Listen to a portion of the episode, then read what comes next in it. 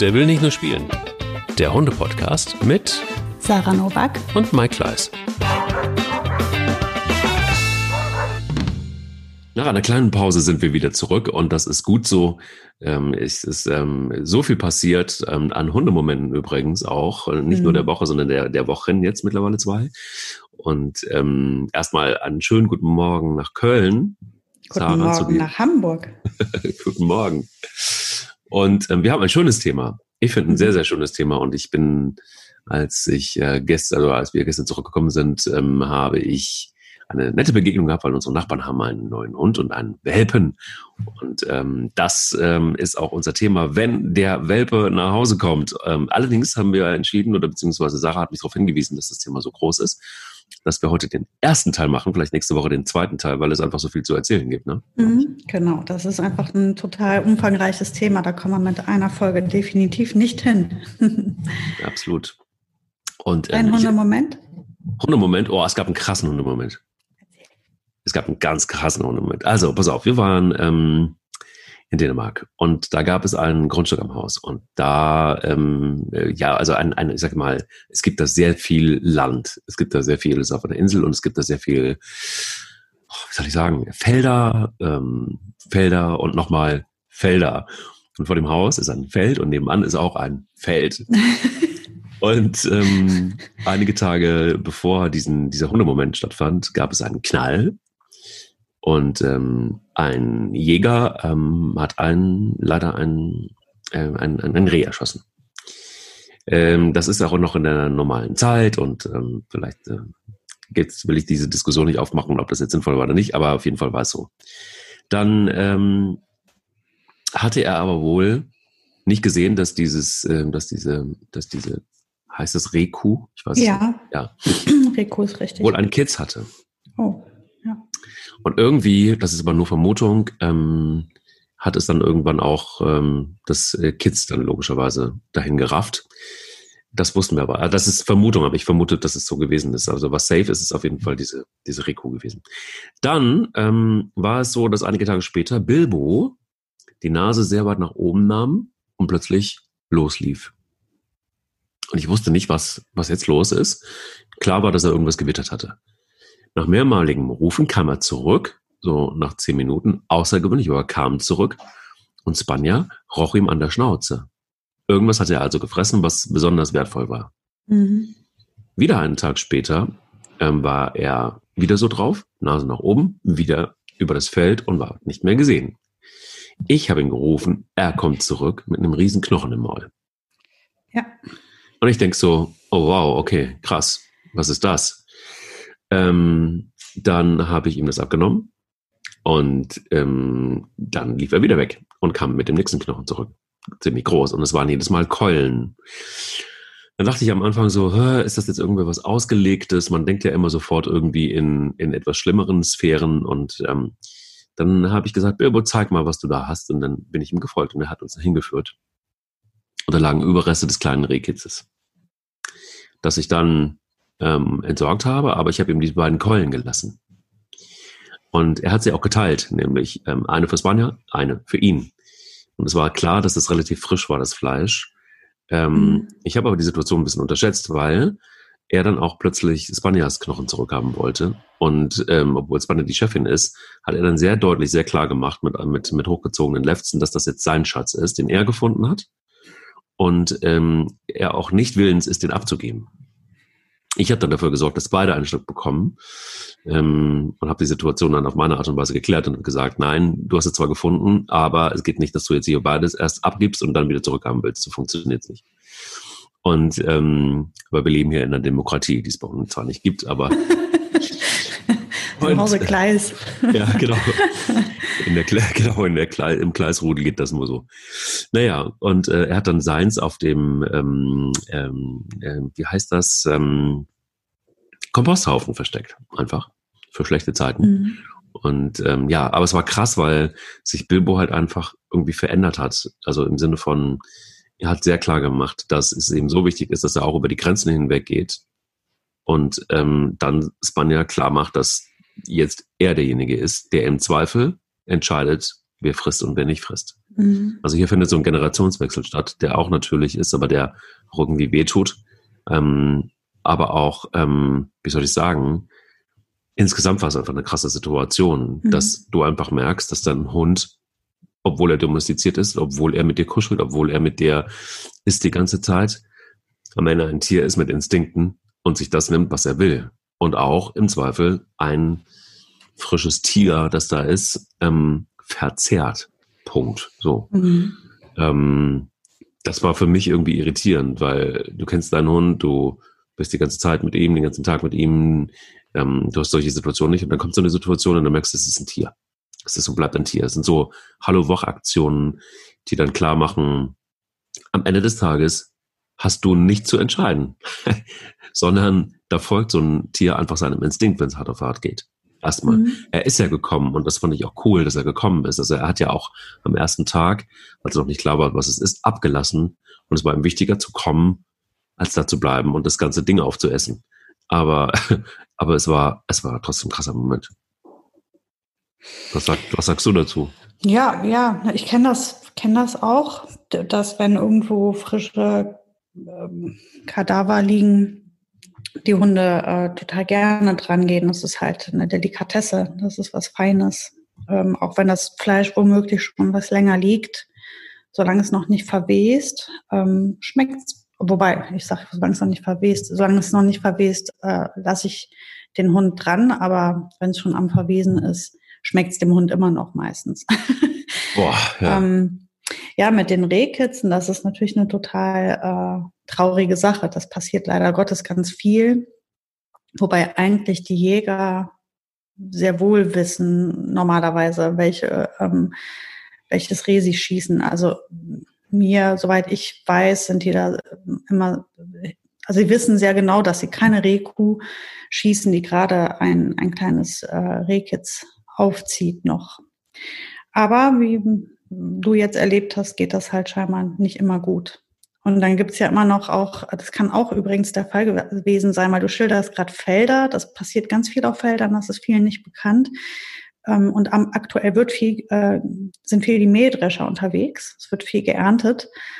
Und die Rehkitze verstecken sich oft ähm, im hohen Gras, also gerade wenn Getreide ja. oder, oder Mais oder sowas, dann liegen die dazwischen, ruhen sich einfach aus, während äh, Mama unterwegs ist. Und dann erwischt es sie, weil ähm, sie unter diesem Krach wie eine Schockstarre gehen. Die rennen dann nicht weg, blöderweise, sondern bleiben da einfach liegen. Und deswegen sterben jedes Jahr sehr viele, sehr, sehr viele ähm, Rehkitze auf diese Art auch. Also es ist durchaus möglich, dass gar nicht der Jäger schuld war, sondern vielleicht war das auch äh, Mähdrescher. Genau. Kann gut sein. Weiß man nicht. Ne? Also wenn sie auf dem, also wenn das Kleine auf dem Feld gelegen hat, ist das ziemlich wahrscheinlich. Das ist nicht halt einfach Jäger. so viele Aspekte irgendwie. Natürlich, wenn du vor so einem Rehkitz stehst, das relativ irgendwie auch zerteilt schon da war und ähm, ja, und ein Hund, wie der reagiert, er kommt dann doch zurück. Also es gibt so viele mhm. Erkenntnisse mhm. irgendwie daraus, aber am Ende eben die Erkenntnis, dass es ist ein, es ist ein Tier. Und wir wissen das, aber wir vergessen es eben einfach auch oftmals mhm. und dann in solchen Situationen wird es einem bewusst. Gab es bei dir einen Hundemoment der Woche oder der Wochen? Der Wochen. um, ja, also ich hatte einen Hundemoment, der gar nicht uns betroffen hat. Ähm, ich hatte wie ein Flashback. Ich bin äh, bei, bei mir durch meinen Stadtteil gelaufen und sehe plötzlich einen älteren Mann mit einem Airedale Terrier und erkenne den Mann und erkenne diese Kombination aus diesem Mann und einem Airedale Terrier. Und da klingelte es bei mir. Ich war Anfang der 2000er, habe ich äh, die Tierarzt Helferinnen-Ausbildung gemacht beim Tierarzt, weil ich ja eigentlich ursprünglich mal Tiermedizin studieren wollte. Und an meinem schlechten Abi äh, wäre ich ohne Wartesemester nie in dieses Studium gekommen. ähm, ja, es kam ja dann eh alles anders, aber ähm, in der Zeit habe ich also beim Tierarzt äh, gelernt und gearbeitet und wir hatten also diesen Kunden, diesen alten Mann und ähm, der hatte damals auch einen Erdelterrier und mir kam diese ganze Geschichte, fiel mir plötzlich wieder ein. Ähm, über einen Zeitraum von, ich glaube, drei Wochen damals ging das. Ähm, hat sich bei uns alles nur noch um diesen Mann gedreht, denn er ist an den Rheinwiesen spazieren gegangen mit seinem Hund. Und der Hund lief frei und plötzlich war er weg. Und er sah aus der Entfernung, wie ein Mann den Hund angeleint hat und gegangen ist, hat den Hund mitgenommen. Also ist geklaut worden, der Hund. Was? Okay, krass. Mhm. Ja. Und dieser Mann hat also über zwei, drei Wochen nichts mehr anderes getan, als die Gegenden, die Tierparks, die, die Wiesen, alles abzulaufen, um, weil irgendwann musste ja dieser Mann auch mit dem Hund spazieren gehen, damit mhm. er sich mhm. erleichtert. Und er hat einfach immer nur gehofft, dass er den wieder sieht, um ihn dann, ihm den Hund dann wieder abzunehmen. Und er war also wirklich drei Wochen Tag und Nacht nur noch auf der Suche nach diesem Hund. Und wir haben, und er kam immer wieder in unsere Praxis, einfach um mit uns darüber zu sprechen, weil wir ja ein vertrauenswürdiges Verhältnis zueinander hatten und, und er sich scheinbar verstanden fühlt bei uns. Und ähm, der nahm in diesen drei Wochen so dermaßen hat er abgebaut, der Mann. Das hat den so fertig gemacht. Der sah nach diesen drei Wochen sah der zehn Jahre älter aus und hatte unglaublich abgenommen. Der war spindeldürr. Der, an dem war nichts mehr dran. Der hatte gefühlt drei Wochen nicht mehr gegessen. Und auch nicht mehr geschlafen. Weil der auch nachts unterwegs war, den Hund suchen. Und ähm, das hat ihm keine Ruhe gelassen. Und nach drei Wochen hat er ihn gefunden. Nach drei Wochen hat er den Mann erwischt mit dem Hund. Hat dann geistesgegenwärtig nicht direkt reagiert, sondern den Mann verfolgt und die Polizei gerufen. Und dann konnten sie den Hund wieder zurückführen an seinen Ur, so an diesen alten Mann, an diesen ursprünglichen Eigentümer und ähm, wie das weiterging für den Dieb, das weiß ich nicht. Aber ähm, ich finde die Geschichte deswegen so krass, weil dieser Mann hatte eine solche Verbundenheit zu dem Tier. Das, das war so eine, so eine tiefe Liebe. Das war für ihn, waren diese drei Wochen, glaube ich, ja, ich denke, es ist vielleicht schwierig, das so zu vergleichen, aber ich, für mich emotional den Vergleich, als hätte sein, wäre sein Kind verloren gegangen. Also es war für ihn ein solcher Stress und ein solcher Verlust. Der hat so abgebaut, das war so, der war so am Ende, dieser Mann, was ein Tier einem Menschen bedeuten kann. Absolut. Wir kennen das, du und ich, wir sind ja genauso. Ähm, aber ich finde diese Geschichte einfach immer wieder. Ich denke, ich, ich denke jetzt, seitdem ich diesen Mann halt wieder getroffen habe, und er hat immer noch Erdel Terrier. ich sehe ihn immer noch jetzt mit diesem Hund. Da kam mir das blitzartig ins Gedächtnis, diese Geschichte. Und ich dachte, ach, das war so krass damals. Wir haben so mitgefiebert mit ihm und das, er hat alles mobilisiert, was er konnte, dieses Tier, also seinen Hund wiederzubekommen. Und ähm, ja, das war eigentlich so mein Hundemoment der letzten Wochen, weil das hat mich am meisten bewegt eigentlich, als ich wieder zurückgedacht habe daran, wie schrecklich das damals gewesen ist für diesen Mann. Das ist auch tatsächlich irgendwie, man kann, man hört es ja immer wieder, ich kann das gar nicht glauben, also auch wenn, ja, wenn Hunde angebunden werden irgendwie von einem Supermarkt oder so und plötzlich weg ja. sind, ähm, das ist, ähm, ja, entzieht sich irgendwie so meiner Vorstellungskraft, wobei es dann irgendwie auch tatsächlich auch da die mhm. Kriminalität ja auch so weit mittlerweile organisiert ist, dass es eben Beschaffungskriminalität im weitesten Sinne gibt. Insofern auch, dass die dann irgendwie äh, verkauft werden, äh, die geklauten Hunde und dann irgendwo landen, wo sie dann in Labors enden und so. Ne? Also das ist ja. Ja, aber das wäre jetzt noch, noch, noch die gute Variante, die eigentlich Hunde zur Zucht verwendet. Das heißt, die werden hier entwendet, wenn das, das sind in der Regel Rassehunde. Wenn es kein Rassehund ist, dann ist es wahrscheinlich wirklich, dass sich einer verknallt hat in den Hund. Ähm, meistens sind das halt Rassehunde. Da wird ganz gezielt auf die Rassen. Manchmal gehen die sogar los und suchen nach bestimmten Rassen, weil dann eine Anfrage ist. Die kommen mit, mit einem kleinen Transporter, machen die Türen auf, laden den Hund ein und weg sind sie. Das glaubst du gar nicht, wie das ist wirklich eine Tatsache. Das passiert. Und ähm, und dann schaffen sie die halt ins Ausland und wird mit den Hunden gezüchtet. Und dann wissen nicht wissen, unter welchen Umständen die Hunde dann leben. Deswegen, also das, ich würde im Leben meinen Hund nicht anbinden, irgendwo niemals. Was auch nicht. Also ich habe, ich hab, als ich das erste Mal davon gehört habe, das war tatsächlich, also es war schon Jahre her, ähm, konnte es damals irgendwie gar nicht fassen, recherchiert und tatsächlich ähm, gibt es da relativ viele Einträge überall. Mhm. Ähm, war mir so nicht bewusst, aber es ist, äh, ich mache es auch nicht mehr. Ich habe es, glaube ich, nie wirklich oft gemacht vorher, ähm, weil ich immer dachte so, nee, also wenn ich einkaufen gehe, dann brauche ich sowieso nicht die Hunde dabei. Äh, gab auch keine Not. Aber wenn, dann habe ich sie auch in meinem Auge gehabt. Es war, glaube ich, nie so, dass ich irgendwo reingegangen bin und habe sie einfach da sitzen lassen, irgendwie zehn Minuten oder Viertelstunde oder eine halbe mhm. Stunde. Ja, wenn man ähm, bei Bäcker ist oder sowas, das mache ich wohl auch. Ne? Wenn ja, ich klar. Zum Bäcker gehe und dann binde ich die da an und dann sehe ich durchs Fenster das Tier ja. Ne? Genau, dann sehe ich die auch, aber dann, dann sind es wirklich immer nur Minuten und ich habe immer die mhm. ganze Zeit auch die Augen da. Genau. Ähm, oder ich habe auch übrigens mal bei einer sehr netten Hundetrainerin in Köln auch Freiablage gelernt, so dass die Hunde ohne Leine, äh, ohne Leine vor. Und Bilbo kann es auch. Also Bilbo hat es auch beigebracht bekommen. Ähm, ja, das funktioniert sogar. Er kann es besser als Spanier übrigens. Als Spanier hast du ja. Ach, was für ein Streber.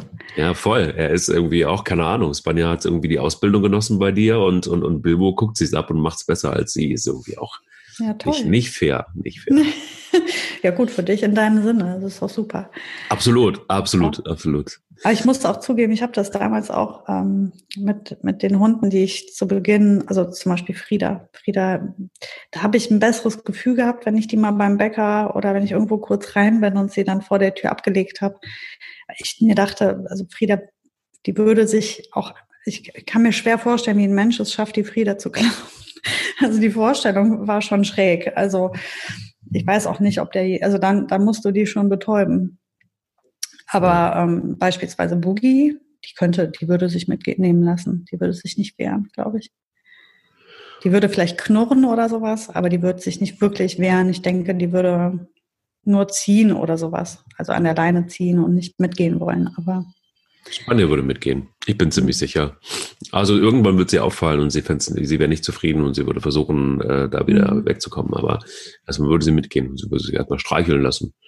Ähm, Wenn es Streicheleinheiten gibt, würde sie gerne mitnehmen. Und mhm.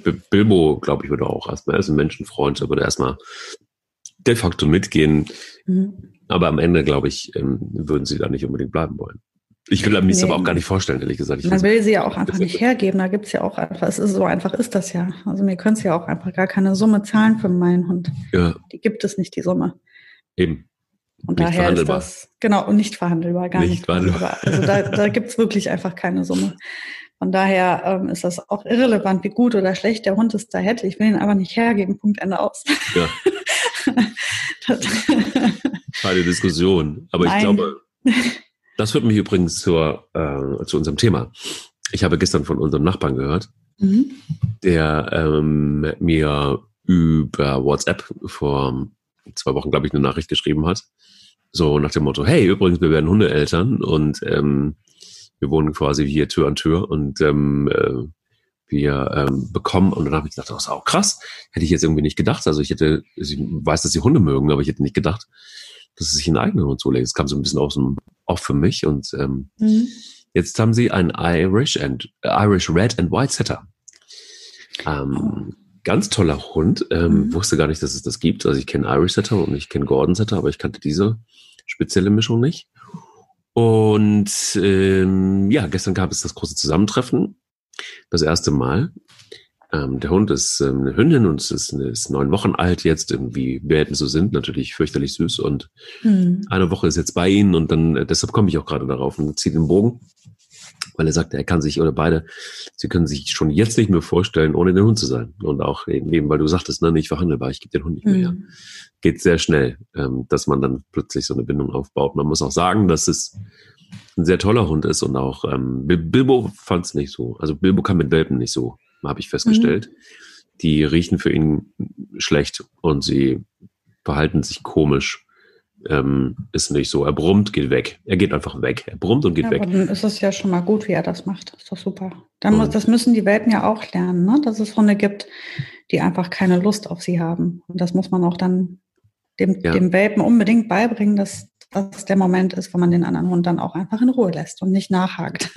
Ja, sie hat nachgehabt, sie hat sich sehr viel Mühe gegeben. Sie hat sich auf die Seite mhm. gelegt, sie hat sich vor ihn gelegt, sie hat, ähm, sie hat äh, sich demütig ähm, so den Kopf weggedreht und er hat mhm. dann trotzdem gebrummt und das fand sie alles, sie hat es nicht verstanden, wie das sein kann. Das war wie, Dass man sie nicht süß findet, ne? Dass man sie nicht süß findet.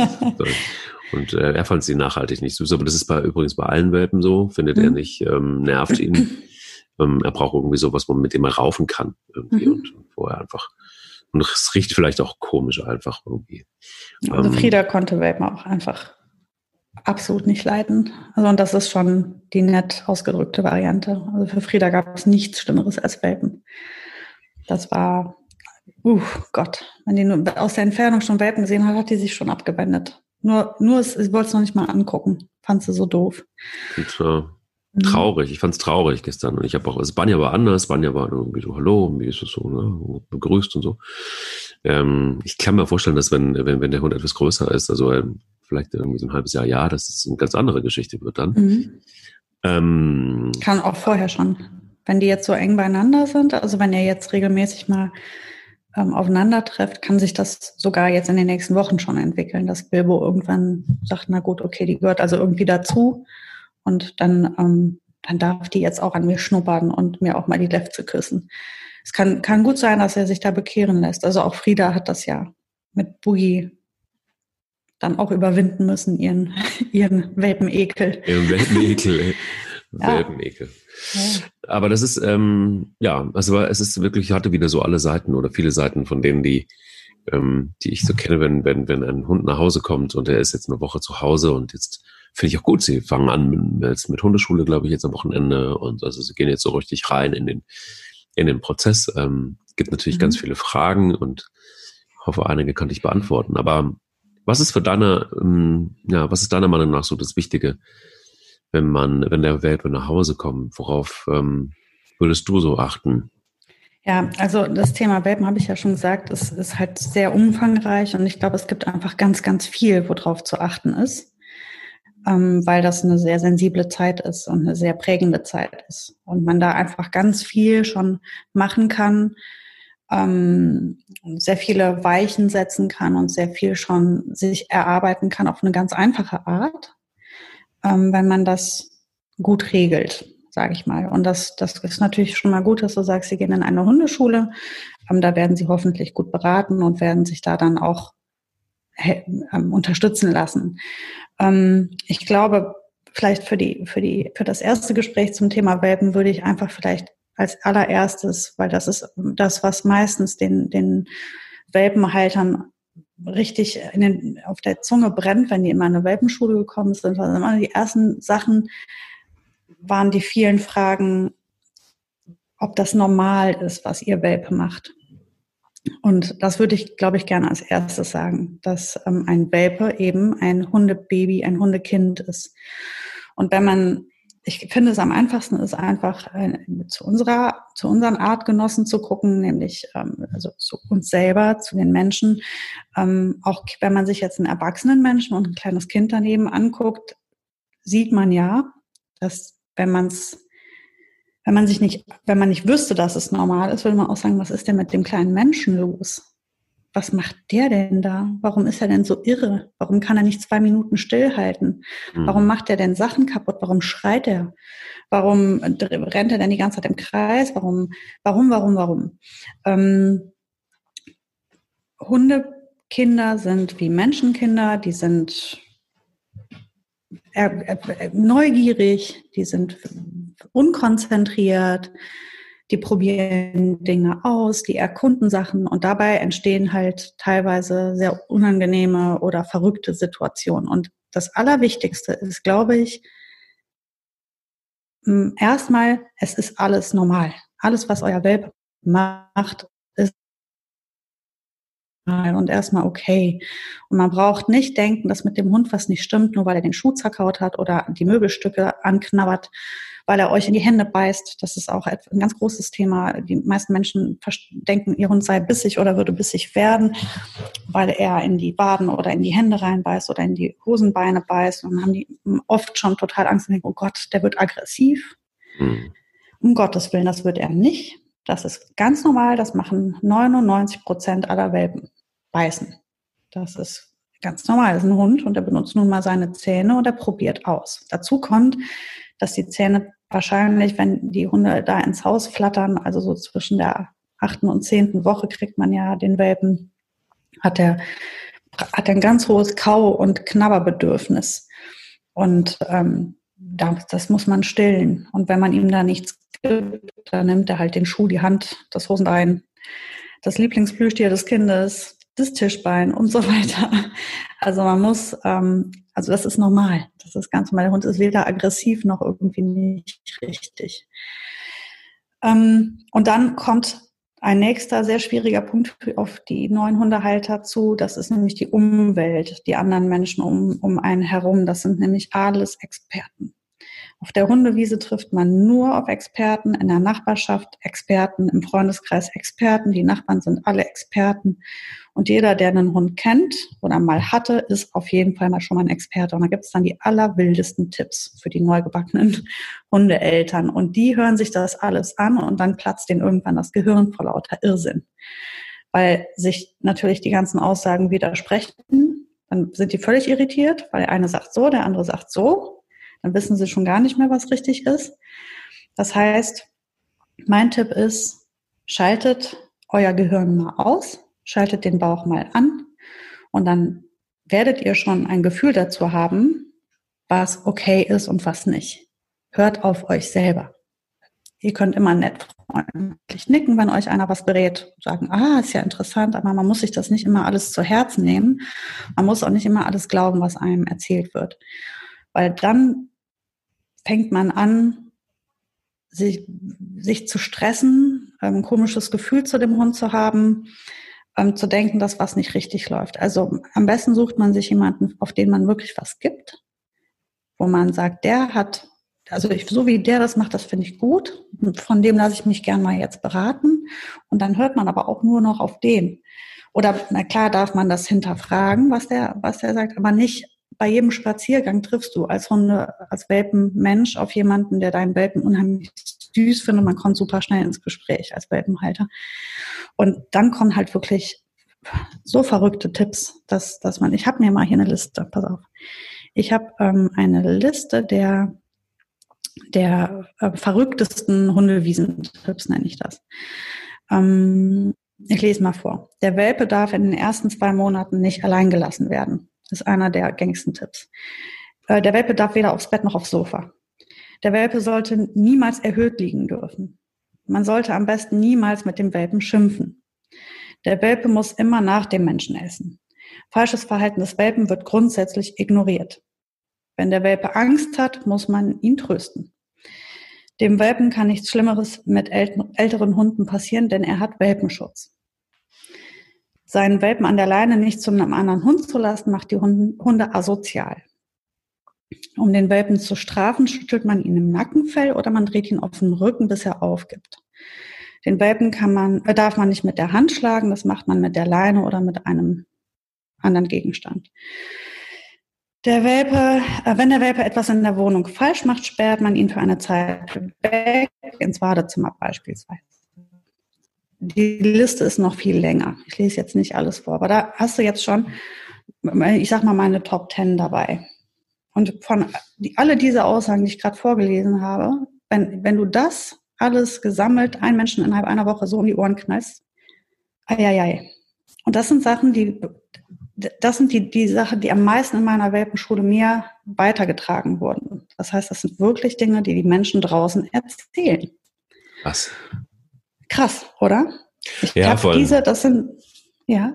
Ja, vor allen Dingen, wenn du, also ich habe jetzt gerade wirklich alles mal so, überall ist bei mir so ein rotes Kreuz dahinter. Genau, einfach, richtig. Ja. Weil ich irgendwie so denke, so, okay, wenn du das genau so machst jetzt, dann äh, kannst du davon ausgehen, dass der Hund echt irgendwann nur an irgendeiner Stelle einen Schaden kriegt. Also. Äh, das, das, der Hund, der wird völlig irre. Der, also das, das kann nur in die Hose gehen. Da wär, das wird nur Konflikte geben. Der Hund wird wahrscheinlich, das wird wahrscheinlich wirklich ein, ein armes Tier. Und deshalb da ist, ist von all diesen Tipps ist nicht ein einziger dabei, den man so stehen lassen kann. Genau. Und das ist das, was mich so irritiert, dass ähm, ich meine, das ist ja eine Essenz letztendlich auch von dem, von der, der oder dessen, was du da so erlebt hast in deiner Praxisarbeit. Und ich erlebe es immer wieder, wenn, also jetzt gerade Corona, deshalb haben wir auch das Thema gewählt, ist ja auch mhm. prädestiniert eigentlich dafür, dass sich Hunde ähm, nee, dass sich Menschen auch Hunde jetzt ähm, tatsächlich auch klar, Hundewelpen mhm. äh, nach Hause holen, weil sie mehr Zeit haben, weil sie vielleicht auch durch eine Homeoffice-Situation jetzt auch dürfen oder zu Hause mehr zu Hause von zu Hause aus arbeiten dürfen und das jetzt, jetzt ist eher ein Raum für einen Hund, finde ich auch erstmal grundsätzlich toll, dass es jetzt erstmal die Möglichkeit gibt, auch innerhalb unserer Gesellschaft, ähm, dass, dass, dass sich Menschen, die da lange schon mit dem Gedanken spielen, jetzt auch äh, tatsächlich auch einen Hund holen können. Aber mhm. äh, ich stelle jetzt auch fest, es ist Fluch und Segen zugleich, weil es auch viele Menschen gibt, die sich gerne einen Hund schon lange gewünscht haben, aber die mit wirklich ganz viel Halbwissen daran gehen und die, die jetzt so zuschlagen, aber, mhm. aber eigentlich eher unsicher sind. Und es hat auch schon Gründe, warum sie sich über die ganze lange Zeit noch keinen Hund angeschafft haben, weil kein Raum war, weil kein Platz war, aber weil auch, weil man sich gedanklich da irgendwie auch nicht so richtig mit auseinandergesetzt hat. Und jetzt denken einige dann doch, jetzt habe ich die Zeit und jetzt mache ich es einfach. Und dann finde ich diese Liste gerade total gefährlich, weil es mhm. ist ja, wie gesagt, entstanden aus einer Historie raus. Sowas hast du nicht nur einmal gehört, sondern öfters gehört. Ganz und oft. So, und das ist sowas, wo ich denke, okay, wir haben eine Million Internet-Pages, ähm, wo du dich informieren kannst. Wir haben Hundetrainer, wir haben ähm, Magazine, mhm. es gibt Fernsehsendungen, es gibt keine Ahnung. Und trotzdem hast du dann solche Fragen. Und das, ja, aber das ist ja auch, glaube ich, das Potpourri, was ja auch die Sache noch schwieriger macht. Wenn dann zu diesen ganzen Hundewiesentipps noch die verschiedenen Hundetrainer im Fernsehen und im Internet dazukommen, Du hast nirgendwo einen klaren Leitfaden. Viele Wege führen nach Rom. Ich will gar nicht sagen, dass das, ähm, also an, anders, jeder von denen du liest oder hörst oder die du dir anguckst im Fernsehen, wird seine, seine, seine Ziele irgendwie erreichen können. Das ist nicht das Ding. Das Ding ist nur, man kann nicht alles vermischen. Man sollte sich für eine, für eine Strategie entscheiden. Weil hin und her und schwammig und dann mache ich das zwei Tage so, hat nicht geklappt, nehme ich den nächsten Tipp ist, ist eine Katastrophe. Deswegen sollte man sich nicht von vielen Menschen beraten lassen. Ähm, das wird ja nicht nur in der Hundeerziehung so sein, sondern das wird in vielen Bereichen des Lebens so sein, dass man sollte nicht sich von vielen verschiedenen Menschen bereit, äh, äh, beraten lassen, sondern man konzentriert sich mal erst auf eine Strategie und fährt die mal eine Zeit und probiert die aus. Und wenn die nicht klappt, nach einem gewissen Zeitraum, wo man ihr auch eine Chance gegeben hat, dann würde man um eine Alternative bitten. Am besten aber immer noch den einen Menschen, mit dem man zugange ist. Weil der hat sich was dabei gedacht, meistens. Das ist also doch mal. Ja. Sollte einfach sich an jemanden wenden, der wirklich Ahnung hat und auf den man Zugriff hat. Weil ich finde es auch schwierig, wenn man ähm, als unerfahren, ich betone dabei auch unerfahren, ich meine nicht jemanden, der wirklich auch eh schon sehr hundeerfahren ist, der kann auch mit Büchern weiterkommen, aber ich denke, am, am schönsten ist, wenn man einfach ein bisschen instinktiv und intuitiv an die Sache rangeht und sich von einer erfahrenen Person helfen und beraten lässt. Und man, man sollte auch jeder Strategie immer erst eine Chance geben. Weil durch diese diese Flut an, an, ähm, an Input, die die Leute da bekommen, greifen die auch einfach total schnell immer auf wieder was anderes. Wenn das eine mal nach zwei Versuchen nicht klappt, nehmen sie die nächste Methode. Das ist, das ist eine Katastrophe. Verstehst du, was ich meine? Du kannst Absolut. nicht sagen, ich ähm, habe jetzt zweimal auf die eine Art versucht, dem Hund zu erklären, er darf ähm, er soll Fuß laufen, meinetwegen, er darf nicht an der Leine ziehen, ist jetzt ein Beispiel mit der Leinführigkeit. Äh, und wenn das nicht klappt, ja, dann, äh, was gibt's noch? So, gucke ich mal in meiner Liste der 15.000 Tipps, die ich bekommen habe auf allen Kanälen, nehme ich das nächste. Jetzt äh, baller ich meinen Hund alle drei Tage mit einer neuen Methode voll. Irgendwann wird der resignieren und sagen, komm, ich begreife, ich weiß überhaupt nicht, was du da treibst. Ich verstehe jetzt gar nichts mehr. Äh, ich mache jetzt mal gar nicht mehr mit. Von, den, von der Sorte Hund hatte ich ganz viele. Die kommen im Junghundalter zu mir in die Hundeschule und machen, sind, machen gar nichts mehr richtig mit. Und die Kommunikation zwischen dem Hund und dem Menschen ist komplett brach, liegt brach, da ist nichts mehr. Und das liegt daran, dass der Mensch von zu vielen Seiten beeinflusst wurde. Lass uns doch vielleicht einfach mal ähm, deshalb, und deshalb gibt es ja vielleicht auch unter anderem den Podcast, mhm. denn ähm, wie wir alle wissen, der will nicht nur spielen, auch als Welpe nicht. Und die ähm, Top 100, die du hast, lass uns doch vielleicht ähm, mal die Top, ähm, ja, im Schnelldurchlauf in Anführungsstrichen, die Top 5 der, also jetzt für diese Folge, für Folge mhm. 1, die Top 5 nehmen und darüber sprechen. Was sind deiner Meinung nach von diesen äh, Dingen, die du vorgelesen hast, so die fünf schlimmsten Sachen, die man einem Welpen antun kann? Einem Welpen oder sich selber, sage ich jetzt direkt mal. Ja, also, oder beides, ja. Und was ich schon mal richtig schlimm finde, ist dieses Hunde nicht alleine lassen zu Beginn. Das, ähm, also man bekommt oft den Tipp, man soll die Hunde auf keinen Fall in den ersten Monaten alleine lassen. Das kommt den Hundehaltern immer total entgegen, weil die haben auch gar keine Lust, die Hunde alleine zu lassen. Die wollen am liebsten die ganze Zeit mit dem Hund zusammen sein. Die haben sich extra Urlaub genommen. Ähm, jetzt muss man sich das aber so vorstellen, klar, man braucht zu Beginn, wenn der Welpe kommt, mehr Zeit für den Hund, mehr Ruhe. Die Hobbys müssen mal ein bisschen warten. Die Freizeit gestaltet sich um den Hund herum. Aber wenn man jetzt ein komplett anderes Leben lebt, als es eigentlich ist, dann passt der Welpe sich ja gar nicht in das eigentliche Leben an, sondern in einen, in einen Urlaub. Dann, aber das Leben ist ja nicht Urlaub, das Leben ist ja erstmal Standard. Und ja.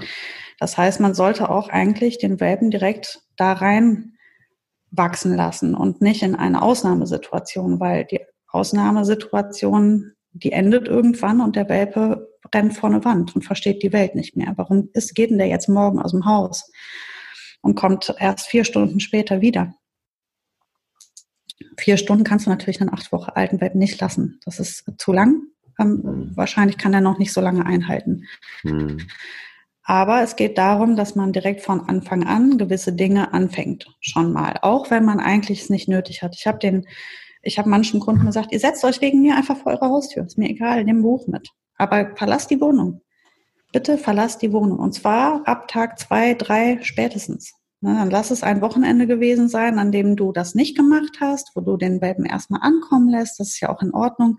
Aber hier, zu diesem Zeitpunkt, wo, wo euer Verhältnis noch so unbefangen ist, hier könnt ihr das noch ganz gut setzen, ohne dass es, dass der Hund drunter leidet. Also den Hund nicht alleine lassen zu beginnen, ist, glaube ich, ein großer Fehler. Weil darauf läuft es halt hinaus. Er wird alleine bleiben müssen. Und dann kommen oft die Leute und sagen, nee, ich kann ihn aber mitnehmen zur Arbeit und äh, ich, ich kann ihn eigentlich immer dabei haben. Und dann denke ich mir, naja, nee, wenn du ins Krankenhaus gehst, kannst du ihn nicht mitnehmen. Wenn du zum Arzt in die Praxis gehst, kannst du ihn nicht mitnehmen. Wenn du im Sommer einkaufen gehst, zwei Stunden im Supermarkt, kannst du ihn auch nicht mitnehmen und du kannst ihn auch nicht im Auto lassen. Holst du dir dann jedes Mal jemanden, der bei dir zu Hause sitzt? Nein, der Hund muss der wird zwangsläufig irgendwann alleine bleiben müssen. Vielleicht nur kurz. Das ist schön für den Hund, finde ich gut. Aber er wird es müssen in seinem Leben, ganz sicher. Es sind ja, wir sprechen von bestenfalls 15, 16, 17 Jahre. Also kannst du mir nicht sagen, dass er in der Zeit nicht mal alleine bleiben muss. Lass ihn, lass es uns ihm doch erklären direkt von Anfang an, dass eine Trennung gar nichts Schlimmes ist. Also das würde ich direkt von Anfang an beginnen. Und dann auch nicht nur fünf Minütchen, weil da hat er noch nicht mal die Zeit gehabt, sich damit auseinanderzusetzen, dass du gegangen bist. Dann bist du ja schon wieder da. Das heißt also wirklich alleine lassen. Und natürlich mache ich das immer mit einem Hund, der bereinigt ist, der satt ist, der zufrieden ist, der spazieren war, der vielleicht eine Übung gemacht hat oder so, der einfach auch gerade eigentlich reif für ein Schläfchen ist. Den lasse ich dann alleine. Und ich lasse ihn immer in einem sicheren Raum zurück, weil da habe ich auch schon Schlimmes erlebt. Ähm, Tiere, die zum Beispiel in Büros zurückgelassen werden, Welpen kauen halt alles an, auch gerne Kabel. Und ähm, die müssen natürlich gesichert sein, weil das kann gefährlich werden für den Welpen. Also alles, was gefährlich ist, muss natürlich aus dem Weg geräumt sein, weil der geht womöglich irgendwo dran. Aber wenn der Raum sicher ist, kann ich ihn durchaus direkt von Anfang an ein bis zwei Stunden direkt von Anfang an mal alleine lassen. Ich glaube, das, das, das, das ähm, fällt mir immer wieder auf, dass das Missverständnis ist, dass Menschen glauben, dass wenn so eine Welpe nach Hause kommt, das ja, merke ich übrigens immer wieder, dass er dann in Watte gepackt wird erstmal. Dass man so froh ist, mhm. dass endlich dieser Welpe da ist, dass auch irgendwie diese Freude so groß war und jetzt wird er betüttelt. Die ganze Zeit. Und ich habe ähm, auch in der letzten Zeit öfter mal wieder, es gab ja einige im Bekanntenkreis, die die, ähm, die, die sich äh, einen neuen Hund angeschafft haben oder den ersten gar. Und ich immer wieder, wenn ich gefragt wurde, dann habe ich immer wieder gesagt, ähm, fangt relativ schnell an, ihm Leitplanken zu geben. Und glaubt nicht, dass ähm, äh, auch eine Leitplanke, es ist wie bei Kindern. ähm, auch das ist Zuneigung. Auch dadurch werden sie sicherer. Ihr gebt ihnen Sicherheit. Es ist, ja. ihr gebt ihnen keine Sicherheit, wenn wenn ihr einen Hund so an euch bindet, dass er nicht alleine sein kann, jetzt in dem Fall. Also das macht ihn unsicher, wenn ihr dann weggeht. So, er muss eben, er kriegt Sicherheit in dem Moment, wo er sich auch auf sich selbst verlassen kann. Und ähm, das ist so ein, ich glaube, es ist ein Missverständnis, dass man dann eben alles versucht, um diesen Hund zu schützen. ähm, das ist kein Schutz, sondern ich glaube, damit macht man ihn so abhängig, dass er dann eben eher Probleme hat, wenn, wenn man im Tagesablauf eben nicht bei ihm genau. sein kann. Und das ist, genau. glaube ich. Ähm, Nach den zwei Monaten zu Hause steht er dann da und denkt sich, hä? Aber wie jetzt? Doch nicht, geht das doch nicht so den ganzen Tag. Nee, es geht nicht eben so weiter. Ja, und es gibt bei Hunden eben kein, kein Mitleid. Das ist das, was wir ja oft dann eben haben, wenn wir ein schlechtes mhm. Gewissen haben, immer, oh Gott, jetzt lasse ich den Hund alleine, zehn Minuten oder eine halbe Stunde. Ähm, und dann der arme Hund, das ist ja dann immer ähm, oftmals das, weil ich dann auch immer sage, dass Mitleid bei Hunden eher nicht existiert und, ähm, und dass man eben vielleicht einfach nicht zu sehr vermenschlicht das Ganze. Was ist Top 2 deiner, deiner, deiner Favorite-Liste? Mm, man sollte am besten nie mit dem Welpen schimpfen. Schimpfen müsste man jetzt nochmal definieren. Also den Welpen anschreien, da bin ich dabei, das sollte man nicht. Das sollte man aber ehrlich gesagt grundsätzlich auch mit, ob das jetzt ein Welpe ist oder nicht, ist das unkontrolliert, sich anzuschreien, das ist nicht souverän. Das sollte man grundsätzlich nicht machen, hat mit dem Welpen nichts zu tun. Damit ist aber gemeint, dass man den Welpen nicht maßregelt. Und das ähm, das sehe ich anders. Das ist aber, was du gerade schon gesagt hast. Es geht darum, Grenzen zu setzen. Und immer wenn ich einen Hund maßregel, und damit meine ich, dass ich einem Hund eine Grenze setze, das tue ich ganz ruhig. Da bleibe ich einfach nur, also da, da äh, gewinne ich das Ding durch meine Konsequenz und meine Beharrlichkeit. Mhm. Wenn zum Beispiel mein Hund, also ich nenne jetzt mal ein Beispiel, der frisst gerne meine einen Schuhe an. Ich habe zwei Möglichkeiten. Ich kann dir sagen, ich gehe den Konflikt jetzt gar nicht ein, ich räume die Schuhe weg. Oder ich sage, nee, da machen wir jetzt ein Training draus. Ich bringe ihm jetzt mal was bei. Das ist ja sehr wertvoll in dem Alter, auch einfach Grenzen zu setzen und sich zu positionieren. Ich lasse die Schuhe stehen. Und dann setze ich mich dann in die Nähe und sobald er an diese Schuhe dran geht, versuche ich es mal mit einem Abbruchsignal. Also bei mir beispielsweise, ich versuche das jetzt nicht allzu laut zu machen, ist das dann, äh, damit würde das signalisiert werden, dass hier ein Fehler gerade passiert. Das ist der Moment, wo der den Mund öffnet, um in meinen Schuh reinzubeißen. Das ist die Sekunde, wo, wo er hört, äh, dann stehe ich auf, gehe hin, schiebe ihn ein Stückchen auf Seite oder ich kann auch mit, mit einer ähm, klaren Handbewegung, mit so einem Fingerschnippen oder sowas, eine, wie so eine Barriere zwischen ihn und meinem, meinen Schuh machen und ihm damit zeigen, hier ist eine Grenze. Du darfst da nicht dran gehen. Und dann gehe ich mich wieder hinsetzen. Und dann fängt er an nachzudenken. Meistens guckt, das wird jetzt jeder Welpe, Welpenhalter wissen, was ich meine. Die gucken dann, überlegen einen Moment. Und dann denken die sich, ah, ich probiere es nochmal.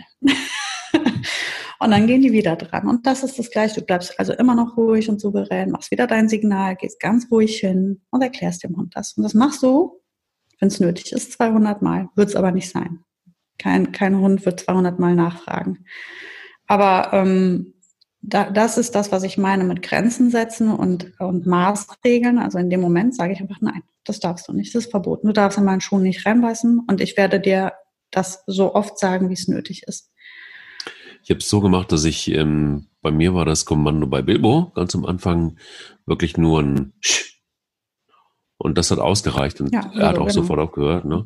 Und ich habe allerdings auch immer eine Alternative sofort angeboten. Also ich mhm. habe nie ähm, zu lange damit gewartet, sondern ich habe ihm direkt irgendwas gegeben, was er dann auch haben durfte.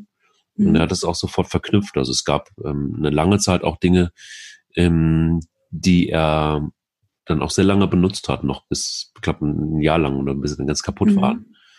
Also wenn es ums Kaubedürfnis geht, bin ich bei dir. Da sollte man den Hunden einfach was zur Verfügung stellen, gerade den Welpen, irgendwas, wo sie drauf kauen können, wo sie ähm, ihre Zähne allerdings auch nicht verletzen. Also ein wirklich geeignetes Kaumaterial eben. Ähm, wenn es aber um eine erzieherische Maßnahme geht, wie jetzt, das war jetzt das Beispiel mit dem Schuh, wenn es einfach nur, ähm, das war jetzt natürlich eine Kombination mit Kauen, aber wenn wir jetzt sagen würden, zum Beispiel, er, er kratzt an der Tapete oder so, und man würde das dann, ja, wenn ich dann mit einer Alternative komme, gehe ich, gehe ich in die Gefahr, dass mein sehr intelligenter Hund, der er nämlich ist, sich denkt, alles klar, mir ist langweilig, ich würde jetzt gerne irgendeine Alternative haben oder ich möchte, dass der Mensch sich mit mir beschäftigt, also kratze ich an der Tapete. Weil ich habe ja gelernt, wenn der Tapete kratzt, kommt er mit seiner Alternative, mit einer, mit einem positiven, äh, mit einer positiven Ablenkung. Ähm, an manchen Stellen ist das durchaus sinnvoll. An manchen Stellen muss man aufpassen, dass die Hunde nicht anfangen, das zu instrumentalisieren. Das tun sie nämlich. Also sehr regelmäßig. Ähm, wenn man einen Hund zum Beispiel mit einem, ähm, mit einem Reiß- und Zerspiel ablenkt. Also wenn man sagt, der beißt mir ins Hosenbein, ich möchte nicht, dass er das tut, also äh, lenke ich ihn mit, mit einem Spielzeug ab und dann spielen wir ein schönes Reiß- und Zerspiel. Grundsätzlich sollte man das sicherlich auch mit einem Hund spielen, ist keine Frage, muss man machen, sollte man unbedingt machen, aber nicht in diesem Zusammenhang. Ähm, weil sonst wird er demnächst einfach nur wissen, wenn ich Lust habe, ein schönes Spielchen mit Frauchen zu spielen, muss ich dann nur mal einmal am Hosenbein reißen, dann geht die Party schon los. Also man muss immer erstmal abbrechen. Das heißt also, ich möchte erstmal, dass der Hund einsieht und, und auch auf, auf meinen Hinweis das aufhört. Und dann weiß ich aber ja, er hat also gerade das Bedürfnis zu spielen. Und dann kann ich ja immer noch sagen, zwei Minuten später, wenn er aufgehört hat mit dem Quatsch, fange ich ein schönes Spiel mit ihm an, dann weiß ich, dass ich das Bedürfnis, was er da gerade hat, stillen kann, ohne dass es direkt verknüpft mit der eigentlichen Handlung, dass er an meinem Hosenbein gerissen hat. Aber das ist das, was ich meine. Man sollte einen Hund nicht maßregeln und nicht schimpfen, das sehe ich anders. Man sollte durchaus einem Hund auch schon Grenzen setzen. Das hast du ja vorher schon gesagt. Äh, der Welpe muss immer nach dem Menschen essen. Moment, ich gucke mal die nächsten. Ach ja, wenn der Welpe Angst hat, muss man ihn trösten. Das ist auch etwas. ich, das finde ich ähm, das Beste. Das fand ich, glaube ich, in der Aufzählung das Beste. Ja, das ähm, ist Wie macht man das dann am besten mit dem solche, Trösten? Ja, also die Hunde werden dann gestreichelt, in den Arm genommen, dann wird ihnen ruhig zugeredet. Also man verstärkt letztendlich das Problem ungemein. Man lobt ähm, ihn noch dann für seine genau, Angst, ne? Genau, mhm. man verstärkt die Angst damit. Also das ist ein ganz großes Problem. Und Welpen haben nun mal oft Angst, zu Recht, ne, weil sie kennen Dinge nicht, sie sind irritiert und unsicher. Es gibt sehr sensible Hunde. Es ist nicht jeder ein Mali, der, wenn es laut wird, sagt, super, wie kann mir bitte gucken gehen? Die meisten äh, Hunde sind erstmal gehen in den Rückzug oder wollen damit nichts zu tun haben. Und wenn man sieht, ein Hund hat Angst und man fängt jetzt an, ihn zu trösten, dann verstärkt man das Problem natürlich enorm. Stattdessen sollte man mit dem Hund in Ruhe sich damit auseinandersetzen. Man bleibt dabei ruhig und souverän und man kann mit dem Hund dann spielen und ihn versuchen aufzulockern, aber man sollte ihn auf keinen Fall trösten. Ähm, ach ja, das ist auch einer meiner absoluten Favorites. Dem Welpen kann nichts Schlimmes passieren, wenn er auf andere Hunde trifft, denn er hat ja Welpenschutz. Das ist einer meiner, ach, das ist eigentlich die Nummer eins. Das ist meine Top eins. Das ist das Schlimmste, was man einem Welpenhalter sagen kann. Damit kann man nur Schaden anrichten mit dieser Missverständnis, Aussage. ne? Mega Missverständnis. Mega Missverständnis. Welpenschutz gibt es. Es gibt Welpenschutz im eigenen Rudel. Da gibt es Welpenschutz. Es gibt keinen Welpenschutz für fremde Welpen. Wenn Familie, Wolf-Familie A wohnt auf der einen Seite des Hügels, Wolf-Familie B wohnt auf der anderen Seite des Hügels, die treffen oben aufeinander und die Welpen spielen nicht zusammen? Nein. So läuft das nicht in der Natur. Auch bei Wildhunden übrigens nicht, sondern ähm, in der, in, also wir gehen jetzt mal aufs ganz ursprüngliche, wo ja der Welpenschutz herkommt. Wir gehen jetzt mal wieder zum Wolf zurück. Wenn ein Welpe auf eine fremde Wolfs, auf ein fremdes Wolfsrudel trifft, ist die Wahrscheinlichkeit, dass er das überlebt, sehr gering. Denn die Nachkommenschaft von den anderen, das ist ein zukünftiger Fressfeind. Also den schützt du nicht, den solltest du am besten dir aus dem Weg schaffen. Weil der ist derjenige, der dir demnächst das Reh wegklaut. Ein Welpenschutz gibt es nur in der eigenen Familie. Das gilt nicht für Art, für, für andere Familien, für andere äh, Rudel. Das, das trifft nicht zu. Und genauso ist es bei den domestizierten Hunden auch nicht. Es gibt einfach sehr viele Hunde, die mit Welpen super zurechtkommen, die die total, die sich daran nicht stören, weil sie keine Konkurrenz darin sehen. Das heißt, es gibt tatsächlich sehr viele souveräne Althunde, die mit Welpen wunderbar zurechtkommen. Aber es ist kein Welpenschutz, der da passiert, sondern es ist einfach nur eine Sympathie für den Welpen oder Spaß am Welpen. Ähm, man sollte diesen, dieses Wort Welpenschutz rausnehmen eigentlich. Das, ist, das gibt es nicht so.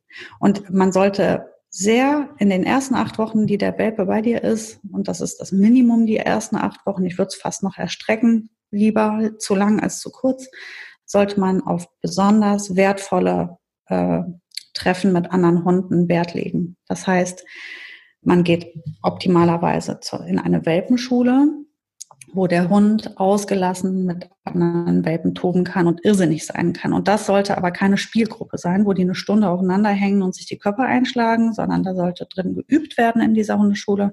Und zwischendurch gibt es kurze Spielsequenzen, denn die Hunde können sich nicht lange konzentrieren. Und dann gibt es auch schon Kloppereien unter den Welpen. Und man sollte sich nicht vertun damit, wie unterschiedlich die Kräfte sind bei den Welpen schon. Ähm, da, auch da ähm, ist, also, aber das macht ein gut, eine gute Hundeschule, ein guter Trainer wird das, wird das auch er, erklären und, und regeln. Ähm, aber draußen im Park ist halt wichtig, dass man guckt, mit wem hat man es zu tun, wie ist der Hundehalter, hat der, was sagt der Hundehalter, sagt er, dass sein Hund mit Welpen gut zurechtkommt, ist das ein souveräner Hund, ist das ein selbstbewusster Hund, ist der entspannt, gibt er gute Signale und das heißt nicht, dass er mit deinem Welpen spielen möchte, das heißt nur, dass er gut kommuniziert, so wie du es eben geschildert hast von Bilbo. Ich denke, Bilbo könnte ein super, eine super, ein super Lehrer sein. Denn er, er erklärt ja mit Lefzen hoch, mit Knurren, erklärt er ja, ich habe keine Lust auf dich. Und das ist eine sehr gute Lehre. Die ist nicht schmerzhaft. Der verprügelt den Welpen nicht. Aber es gibt da draußen viele Hunde, die so gar keinen Bock haben auf Welpen und die ziehen einmal die Lefze hoch und beim zweiten Mal nachfragen gibt es schon einen, einen ordentlichen Pitcher. Und das prägt sich dann ein bei dem Welpen. Das wollte ich gerade nämlich noch einbinden. Es ja. ist, ähm, glaube ich, echt auch gefährlich, sowas zu denken. Mhm. Weil im genau. Zweifel genau. so diese Haltung, ich habe doch einen kleinen süßen Welpen, der hat Welpenschutz, da passiert schon nichts. Mhm. Da sind, glaube ich, einfach auch schon Sachen passiert, wo, wo Welpen wirklich echt einfach auch nachhaltig geschädigt wurden, nicht nur körperlich, sondern die haben einfach einen Knack fürs, fürs Leben. So, das heißt also, ähm, ähm das ist wirklich nur das, was ich auch jedem raten kann. Nicht nur fangt sofort an mit der Erziehung, mhm. aber auch Erziehung beginnt eben auch damit, dass man sagt, nee, ich lasse den Hund nicht überall hin sofort. Mhm. Und es ist nicht selbstverständlich, dass jeder Hund Bock auf einen Welpen hat und auch übrigens genau. nicht jeder Mensch Bock auf einen Welpen hat. Nur weil die süß aussehen und weil wir alle ähm, äh, Gänsehaut von innen kriegen, wenn wir einen Welpen sind, weil wir Hunde mögen, ähm, bedeutet das nicht, dass es für andere auch gilt. Und ähm, die Unfälle, die da passieren, ganz oft habe ich das erlebt, dass eben Hunde, die total ängstlich waren und ich nachgefragt habe, was ist los mit dem Hund oder was ist mit ihrem Hund? Ja, der ist eben als Welpe von einem, mhm. äh, gerade auch von einem großen, großen weißen Hund mal angefallen worden. Also das prägt sich ja ein. Nicht nur, dass es ein Hund war, sondern das ist auch was für eine Art von Hund mhm. es war. Ähm, alles das will man nicht unbedingt haben, wenn man einen coolen, coolen Hund will. Ähm, und deshalb ist es eben umso wichtiger, finde ich, dass man ganz klar sagt, lasst diesen Welpenschutzquatsch weg. So weil, ein Blödsinn, ja. ja ihr, ihr, ihr macht euch da hinterher, also ihr macht euch da nachhaltig einfach auch äh, etwas ähm, noch kaputt. Ja, ähm, haben wir noch? Wir haben noch einen, müssen wir noch haben, noch einen Top, Top in, um die Top 5 irgendwie zu. zu Deinen Welpen an der Leine nicht zu einem anderen Hund zu lassen, macht die Hunde asozial. Also das ist auch einer, den ich richtig, ach nee, da sind so viele dabei. Ich kann, Also, aber ich nehme den mit der Leine, der ist, der ist super, weil ähm, das ist wieder Artgenossenprägung auf der einen Seite. Auf der anderen Seite ähm, gehen wir hier auf eine, eine grundsätzliche Sache. Dieses an der Leine zu einem anderen Hund hin birgt Gefahren. Und im Welpenalter prägt sich nun mal sehr viel wirklich ein. Und wenn der kleine Welpe womöglich sich einfach ähm, überfordert fühlt von der Situation, kann er nicht weg weil der ist ja, hängt ja an der Leine fest. Schlimmstenfalls verheddern die sich dann noch drin. Ich hatte Welpen, die waren, konnten nicht in die Hundeschule kommen, die waren, äh, hatten das, das Är hier Ärmchen, das Pfötchen im Gips, weil die hatten sich da die Pfote drin verdreht. Wir hatten Hunde, die haben sich ineinander verheddert und sich angefangen zu beißen aus lauter Panik. lass das mit diesen Hundeleinen-Spielchen. Das ist doch totaler Quatsch. Wieso macht ihr nicht die Leine ab, Mensch? Wenn zwei Hunde kommunizieren wollen miteinander, dann lass sie das doch auch vernünftig machen. Und dazu gehört die gesamte Körpersprache. Die müssen sich frei bewegen können, die müssen sich zurückziehen können, die müssen, wenn sie Bock haben, auch ein Laufspiel machen können. Auf der Straße muss man eh keinen Kontakt machen am Gehweg. Dieses ewige am Po rumgeschnuppere ist auch Quatsch. Du bringst deinem Hund ja nur bei, sobald er einen anderen Hund sieht, muss er da hin und da mal am Po riechen. Dann läuft er wieder nicht vernünftig, du kommst nicht von A nach B, weil er muss ja zu jedem Artgenossen da mal einem Hallo sagen. Das ist doch Quatsch. Das ist nicht alltagstauglich und das bringt keinem was. Ich gehe ja auch nicht zu jedem Menschen hin, den ich treffe und gehe den mal einmal umarmen. Macht man doch nicht. Also ein, ein, wertvoller Kontakt, ein wertvolles Aufeinandertreffen ist was richtig Gutes. Das muss geschehen, davon gerne viel. Aber nicht jeder Hund, den man trifft, muss auch gleich in Kontakt werden. Es geht nicht um die Masse, es geht nur um die Qualität der Begegnung. Und wenn man im Freundeskreis vielleicht sogar einen Hund dabei hat, wo man sagt, der ist ein total super Althund, der korrigiert den Welpen auch mal, der setzt Grenzen, der kann aber auch spielen, der kann auch mal dem die Ohren lecken oder also die, die, die haben ein gutes, korrektes Miteinander, dann ist das wahrscheinlich womöglich auch eine, also es reicht schon fast an Begegnung. Weil dann hast du einen, der so gut das macht, der hebt das schon wieder auf. Klar sollten es noch mehr Begegnungen werden, aber nicht dieses, jeder Hund, den ich treffe, da muss ich jetzt mal mit meinem Welpen mal gucken gehen. Da, da passiert mehr Quatsch und mehr Schlechtes als, als Gutes und vor allem an der Leine nicht. Wenn man auf jemanden trifft, wo man sagt, boah, das ist toll, das funktioniert, die, das, das harmoniert, dann machen wir die Leine ab. Und dann können die Hunde vernünftig miteinander kommunizieren. Auch der Welpe. Und ich biete ihm immer ausreichend Schutz. Weil dafür bin ich auch da, dass wenn der Welpe von einem großen Hund zu, zu sehr in die Mangel genommen wird, dann muss er sich meistens irgendwie, also ich habe den Welpen immer beigebracht, die sollten sich bei den Hundehaltern zwischen die Beine stellen. Und das war das Signal für den Hundehalter, dass der Welpe jetzt geschützt werden wollte. Und dann nehme ich den Hund selbstverständlich nicht hoch, den Welpen, sondern ich gehe zu ihm runter und biete ihm einen Schutzraum. Das heißt, ich halte ihn nicht fest, ich streichel ihn nicht oder sonstiges, sondern ich mache, ich halte dann in dem Moment den anderen Hund von ihm fern. Das ist dann meine Aufgabe. Dann sage ich, der Kleine braucht gerade eine Pause oder er möchte gerade nicht. Und dann halte ich den anderen Hund von ihm fern und der hat seinen Schutzraum bei mir. Das ist das Thema Verantwortung und das ist das Thema Verantwortung von Anfang an. Und das bedeutet nicht, dass man den Hund in Watte packt, sondern dass man einfach schlicht und ergreifend vielleicht ähm, die normalen Dinge, die man so, fand ich übrigens einen guten Hinweis, ähm, lest nicht zu viele Bücher, sondern hört auch mal wieder in euch selber rein was mhm. ähm, oder oder nicht lest so viele Bücher, sondern nehmt nicht jeden Rat an. Also macht euch nicht, lasst euch nicht verrückt machen durch auf, auf die auf die auf all die Experten auf den Hundewiesen. Wir haben ähm, wahrscheinlich ähm, früher hatten wir 80 Millionen Bundestrainer, jetzt haben wir 80 Millionen Hundeexperten, die wir genau. ähm, zu Rate fragen können. Also lasst da vielleicht einfach auch so ein bisschen ähm, euer Herz sprechen. Auf der anderen Seite erkundigt euch. Und ich glaube, dass wir vielleicht einfach auch in der nächsten Folge ähm, ähm, der will nicht nur spielen, einfach weitermachen mit der deiner Top 10, beziehungsweise vielleicht den einen oder anderen ähm, Aspekt noch mit dazu nehmen. Denn gerade, glaube ich, am Anfang, der Anfang ist halt immer, immer wieder so auch und das ist bei Hunden eben vielleicht ein großer Unterschied. Bei einem, bei einem neuen Smartphone ist der Weg eigentlich immer relativ klar, wie du das installierst. Bei einem neuen Auto musst du dich auch dran gewöhnen, aber es ist relativ klar, es ist eben dieselbe Mechanik. Mhm. Aber Hunde sind eben Lebewesen und es ist immer wieder anders und diffizil, sich auf so ein kleines Hundewesen einzustellen. Ähm, und vielleicht ist es deshalb auch gut, wenn wir auch in der nächsten Folge da weitermachen, wo wir jetzt angefangen genau. haben, um so ein paar Grundlagen irgendwie ähm, zu legen und ein paar Missverständnisse zu klären und das, was allen als Gossip so im Netz kursiert oder auf Hundewiesen, das vielleicht einfach mal ein bisschen besser einzuordnen. Oder ergänzen einfach auch. Ne? Also ich, ich glaube, mein Wort zum Sonntag wäre jetzt einfach, dass ich sage, wirklich hört mal ein bisschen mehr auf euch selber. Ihr habt meistens ein ganz gutes Gefühl zu der Situation und es wird einfach nur überdeckt und überlagert von ganz viel Hirngespinst, was man euch da reingesetzt hat. Und euer Bauchgefühl hätte euch vielleicht den richtigen Hinweis gegeben. Also in der nächsten Folge mehr Bauchgefühl, mehr Tipps, mehr Welpen und genau. all das, was uns eigentlich wahnsinnig viel Spaß machen soll. Mhm.